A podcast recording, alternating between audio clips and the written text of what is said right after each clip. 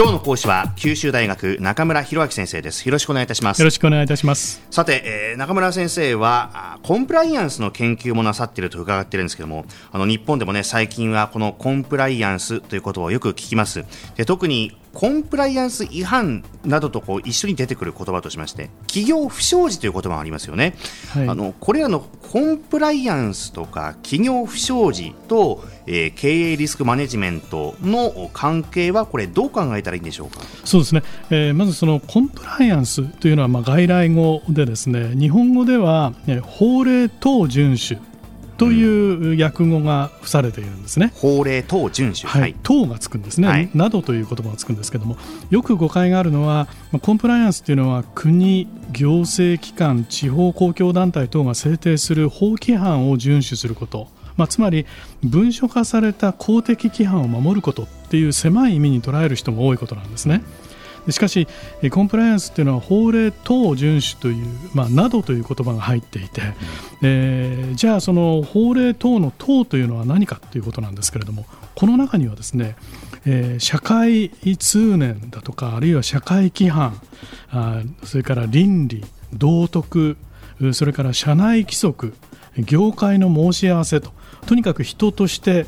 社会人として企業の従業員として業界の一員として守らなければならないこと。これがすべて入っていると。いうことなんですね。このコンプライアンスっていうのは大変広い概念ということなんですかね。そういうことです。で、したがってその社会のまあ大勢の人々が社会通念としてやってはいけないと思っていることについてはですね、法律で規制されていなくても企業の役職員はやるべきではないと、で逆にそれをやってしまうとコンプライアンス違反になってしまうということになります。でえー、具体的にはえー、大規模なその粉飾決算とか、まあ、社会全体に影響を及ぼす組織犯罪からあるいはその上司によるパワーハラスメントなどですね、えー、一企業内での問題もコンプライアンス違反ということになってくるわけです。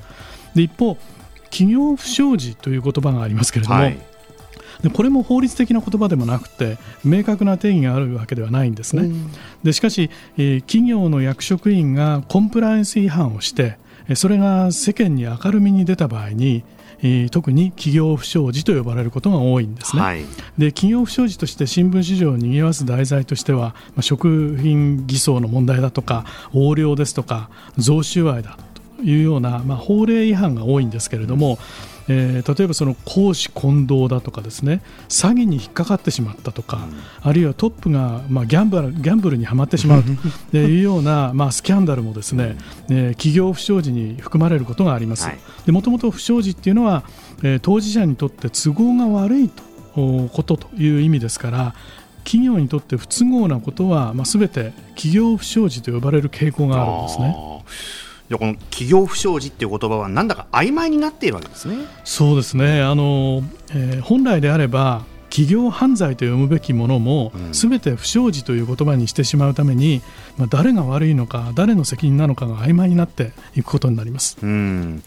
ではコンプライアンスとリスクマネジメントとはどのような関係になっているんでしょうか、はい。えー、ちょっとこれはまあ複雑かもしれないんですけれどもご説明いたします、はい、あの企業がまず存続するためにはあ経営者が内部統制というシステムを設置することが必要とされているんですね、はい、内部統制なんですけれども、その内部統制っていうのは企業内部において、まあ、コンプライアンス違反とかあるいは業務でのミスだとかエラーだとかこういうものが発生することなく、えその組織が定めた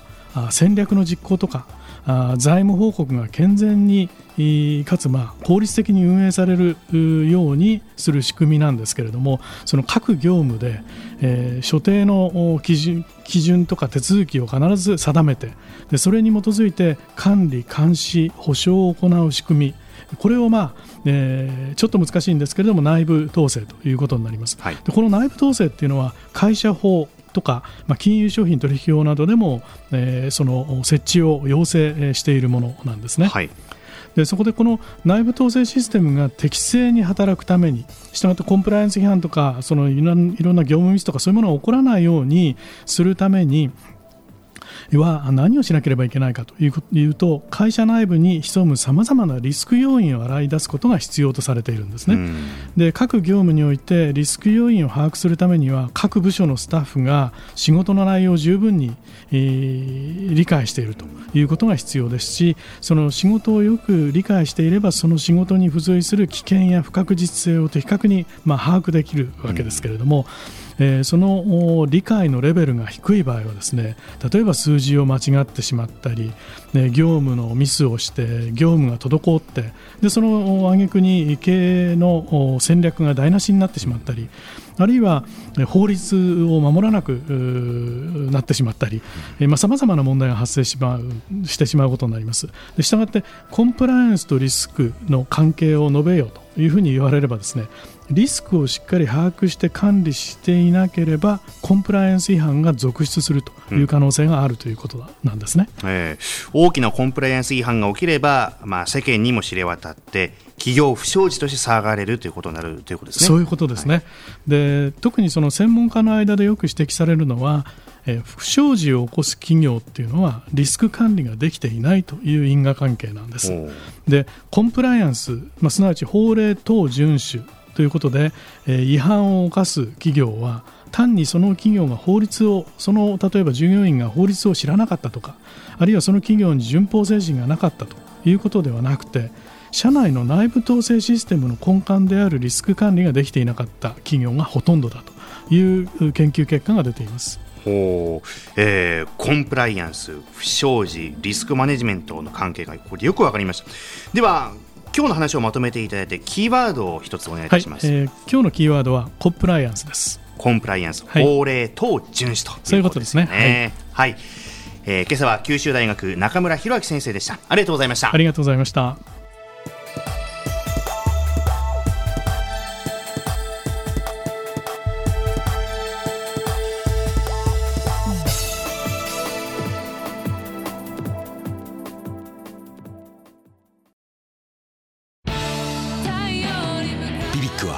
九州で生まれ九州の人たちに光を届けています。九州のお客様が光り輝くように。それが